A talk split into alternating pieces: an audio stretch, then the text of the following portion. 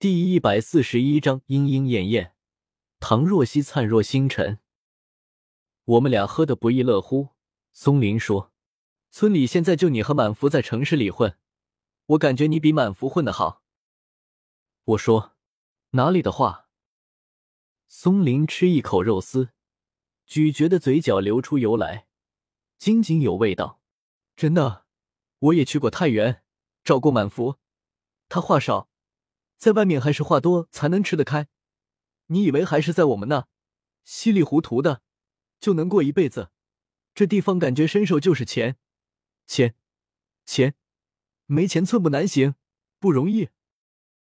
我端起酒杯和他碰杯喝酒，仿佛他道出了我无数的心酸。喝完我说：“不至于，不至于，城市难，农村也不容易。”年轻人要奋斗奋斗，在哪都一样，适合自己就好，自己觉得舒适就好。松林叹气道：“我准备好好培养下我的姑娘的，说什么也要上个大学，哪里想，是这个样子，不能走路，拖累一家人，以后没前途啊，怎么办呢？”他看着我，仿佛我有答案。我想拿张海迪啊、史铁生啊来励志一下。又觉得有些遥远，说不出口，只说还是可以读书的。我读大学的时候，有个残疾人，也是不能走路，同学帮忙每天上学放学，还是坚持读完了医学，自己开了诊所，现在也挺好。路是靠人走出来的。其实我确实看过一个残疾人读大学，但是毕业后他去了哪里，我也不知道。我把结局说的圆满。只是为了安慰松林，没想到松林似乎完全不抱希望，说：“很难，孩子心灵受伤呢。现在去读幼儿园，孩子们都叫他不会走路的残废。”松林说的十分凄凄然，眼角里似乎噙了泪，那泪一颗珍珠一般镶嵌在他蚌壳一般的脸上的缝隙里，久久掉不下来。他继续说：“也不知道遭了什么孽。”有人说我不该盗墓，是报应。难道全世界盗墓的、偷东西的、做见不得人的事的都理应如此？我偏偏不信这个。说着，浑身坚定起来，似乎要把偏心的命运告上法庭。我说：“别这么说，什么盗墓不盗墓的，这就是正好你遇到了。当初你老婆怀孕检查也没做完善，脑瘫是可以查出来的。”他说：“算了。”不说了，喝酒，喝酒。我们又干一口。松林说：“我他娘的准备把葛老墓给挖了，反正我也没别的本事，我得给我家雅婷留点家产，要不然以后她没办法生存。”提到盗墓，我感了兴趣，大有不劳而获的快感。问他怎么样了？那地图管用不？你们找到了没？松林说。找到了，这个墓不好弄。前些日子我们四个去了一趟，结果差点要命。说着，把裤子腿挽起来，给我看那个伤疤，又说：“一群野猪在葛老墓那里安了家，我们不知道呀，毫无防备去了，快被弄死了。根明被撞的躺了个把月，我也伤得不轻。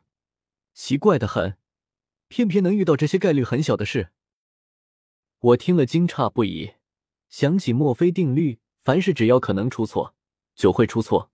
推而广之，凡事只要可能发生，就会发生。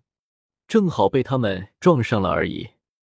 松林又说：“许仙也说，我们村后面的山风水好，你说奇怪不奇怪？”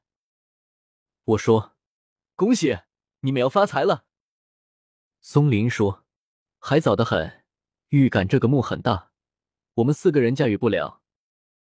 我说：“你找其他人合作，一起弄。”松林切了一声说：“没一个好人。你也知道，为了个墓能打起来？你爸爸不是被老三打了吗？虽然没证据，但是我就是感觉是老三，没别人了，我找谁合作？”我勉强笑了下，因为我不想再提父亲被盗墓贼打的事情，过去了就过去了。不是什么光彩的事。松林喋喋不休。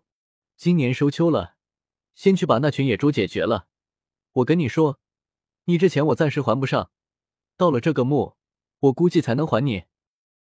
其实，你要是参加会更好。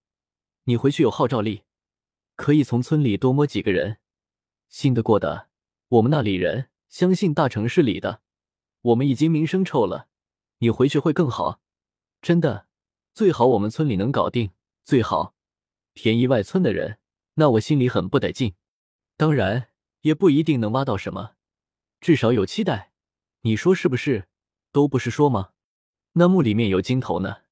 松林继续说。这时候他手机响了，松林一看，说是亮亮，接起来说了很大一会。我也看看手机，吃了点菜。松林挂了电话，说：“亮亮在工地上。”他说做不进事，一心想着盗墓。那个金头老是在梦里出现，他和根明都熬不住了，问我要不要现在开工。他妈的，心里痒痒的很呢。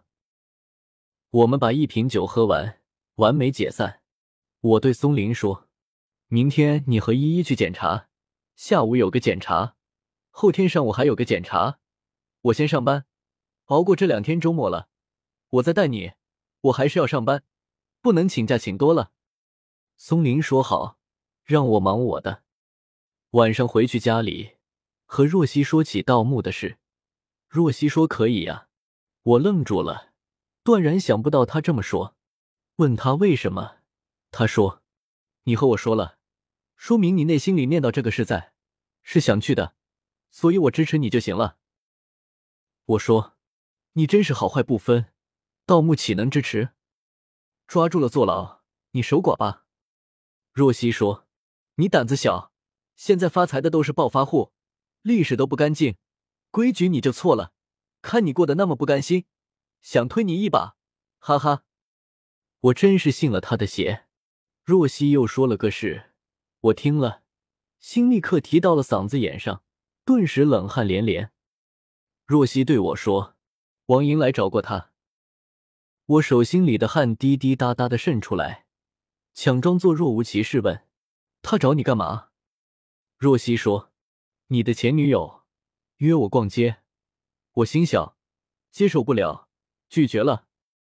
说完笑一笑，我把若曦抱在怀里说：“你别想多了，现在我的心里只有你，过去的事都过去了，不提。谁没有过去啊？”是不是？若曦说：“我可以做小溪，你做一条鱼；我可以做残垣破壁，你做常青藤；我可以做破烂的旗帜，你做辉煌的夕阳。只要陪伴着我，我都可以。”我觉得他说的有些耳熟，好像是裴多菲的诗歌，可是想不起来详细。但是他能这么说，最令人动容，最让我死心塌地。我暗暗想。我不会再和王莹见面，但是王莹偷偷约若曦，我不知道她是什么用意，总觉得自己头上悬了一把锋利的剑。下午，我给松林打电话，问他检查完了没，他说检查完了。我说晚上你们自己吃饭，我有点事。其实我没有事，我只是想回家陪陪若曦，多感受感受她的好。她其实真不错，除了胖了一点。第三天下午，我去医院找松林。松林看到我说了声谢谢，然后说去买票，第二天回家去。我问怎么样，医生怎么说的？他说，医生说没治了，就这样了，一辈子就这样了。依依抱着李雅婷，看得出无尽的失望和不开心。李雅婷活泼的厉害，大声说：“医生看完了。”我很勇敢，我心里也很难过。说，明天带你们到处转转，来一趟这里不容易，机会难得，转悠下再回去。车票我从网上给你们买。松林说：“不玩了，到处都是用钱，早点回去也没心情玩。”我买了票，说明天下午的，明天中午一起吃饭，然后我送你们去火车站。他们说好。然后默默的回酒店去了。翌日，我去买了些周黑鸭，买了些蜜枣、水果，还有儿童零食，又买了个漂亮的布娃娃，一起给松林送到火车站吃饭。松林一个劲的感谢，然后转身解开裤带，从裆部摸索一阵，掏出一叠钱来，钱整齐的叠着，像风吹过的头发。松林数了数，拿出大部分给了我，自己留下数得清的几张，说：“钟凯，谢谢你，麻烦你了。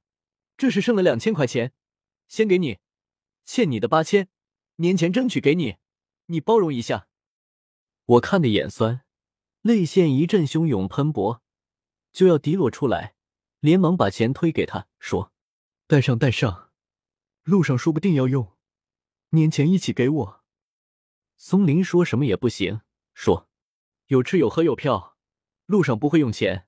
再说我还有好几百，你拿着。”然后把我叫到一边，说：“如果葛老木有戏，我到时候通知你。”